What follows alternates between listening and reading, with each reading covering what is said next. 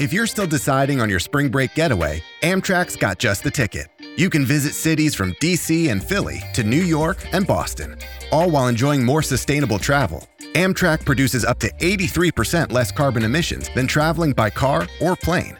And did we mention the extra legroom and comfy seats? Book early and save at Amtrak.com. Click or tap the banner. Emissions comparisons vary depending on route and locomotive type. Restrictions may apply. 現場に。今朝の担当田中ひとみさんです。おはようございます。おはようございます。おはようございます。今日は突然ですが、電池のお話です。はい。はい。先月日経新聞の一面に電池の寿命が10倍になる素材が開発されたという記事が掲載されていたんです、はい。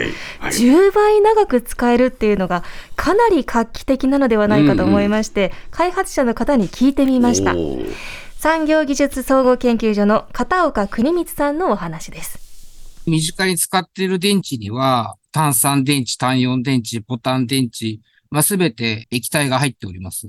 パソコンとかスマートフォンに使っているリチウムイオン電池っていうのも、電解液という液体が使われております。従来の電池ですと、電解液の劣化要因っていうのがあってですね、まあ大体スマートフォンとかだと2年とか、大体電池弱ってきたりするのも、まあそういった電解液とかっていうのが劣化の要因になってます。で、今回我々は液体を固体にしました。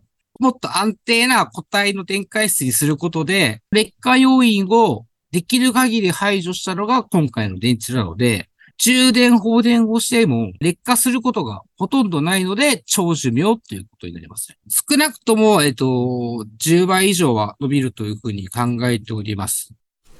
あそうはいスマホとか2、3年でバッテリーがダメになってき10ますけれども、ことは？20年、30年使い続けることができるかもしれないということなんで。ですもさはい、会社困っちゃうね そうですね。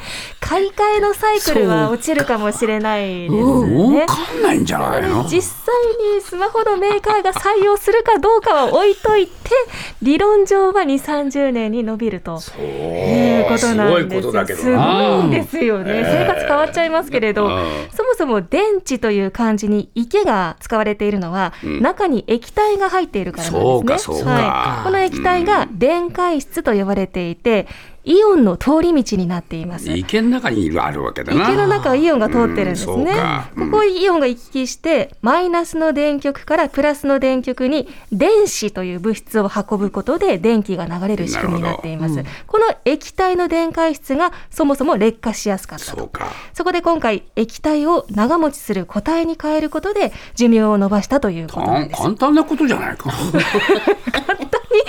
思いますが、14年かかったということですよ。か。かなり開発試行錯誤したそうです。大変なことなんだ。ご苦労された末の発明ということなんへです。特に業界の常識をひっくり返したと今回言われているのが、ええ。この固体の池ですね、固体の電解質を滑らかにしたということなんです。どういうことだ？ちょっと難しい話なんですけど、ええ。先ほどご説明したように、電解質っていうのはイオンの通り道になります。ですね。でこの通り道がもともとつなぎ目だらけだったものを、うん。単結晶というタイプに置き換えたことでイオンがもうスムーズに流れるようになりましてこの形を作るのが大変でいろんなタイプをしらみつぶしにあの試していった結果今回の発明品が生まれたということなんです。14年もかかった。14年かかったそうなんですよ。本当に大変だったそうですが、ええ。まあ、スマホだけではなくて、たまに家のリモコンの電池がいつの間にか切れてて使えなかったっていうところもあるじゃないですか。そういうのもなくなるかもしれないですね。あうんうんの一度も電池交換しなくて済むようになったりとそうだか。な本当に画期的な発明なんですけれども、ええさらに今回の電池の凄さは長寿命だけではないようです。再び片岡さんのお話です。リチウムイオン電池には燃える電液体を使っているんですね。だかたまに電池が燃えますとかってニュースがあると思うんですけども、その主要因はその電解液が燃えてるんです。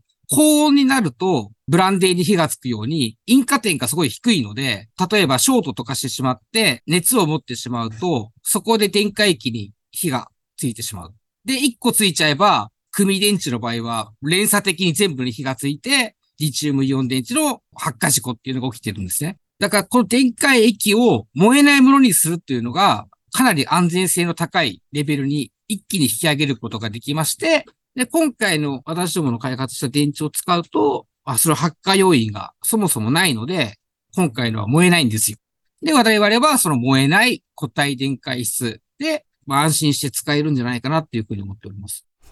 なんかいいことずくめじゃない、安全性も高くなるということで、えー、飛行機の預け入れ荷物に、むき出しのモバイルバッテリーって今、預けられないんですよね、えー、なぜかというと、中に入っているリチウムイオン電池の発火の恐れがあるからなんです。そ、ね。えー、それから海外に輸送するときも、飛行機ではなくて、基本的に船が使われるそうなんですが、これもやっぱり燃えてしまうと大変だから、でも液体を固体にすることで、発火のリスクも大きく減らせますし、えー、さらに先ほどの単結晶という性質も燃えない性質なので、とっても安全性の高い、しかも長持ちな電池が作れると、もうすごいことなんですよね。ね。はい、実用化はどうなの？気になるのはそこですよね、はい、私たちが使えるのはいつなのか、こちら、産総研と一緒に実用化を目指して動いている株式会社小池の磯貝博道さんに伺いました。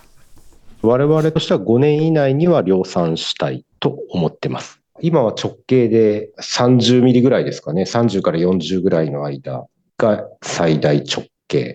なので、ウェアラブルな機器だとか、あるいはペースメーカーだとか、そういった体内に埋め込まれる電池に適用するのが、まずは望ましいと考えております。大型化、さらに大型化するっていうのはまたハードルが高い話だと思ってまして、やっぱり当面はちょっと小型電池がターゲットになるかなと思ってますね。そうなんです今、ペースメーカーにも電池が使われていて、実は7年から10年に一度のペースで手術をして、機器ごと交換していたそうなんですね。これを今回の電池に変えれば、トータルで2、30年。これは大きいな。あるいは、ひょっとすると50年前後まで伸びる可能性が、もう入れっぱなしでいいっていう状態になるかもしれないそうです。そうだね。はい、ああ、そう。他のものにはどういうふうになってくるのかな？スマートフォン、あとノートパソコンにも電池使われていますし、あと電気自動車なんかも大型化すれば実現するということそうですか、はい。えー、いくらすんだろうな、ね、でもすぐ先の 最初は高いってやっぱりおっしゃってました、はい。えー、10倍高いのかな？20倍高いのかな？困っちゃいますけどねスカルプ D プレゼンツ川島明の寝言。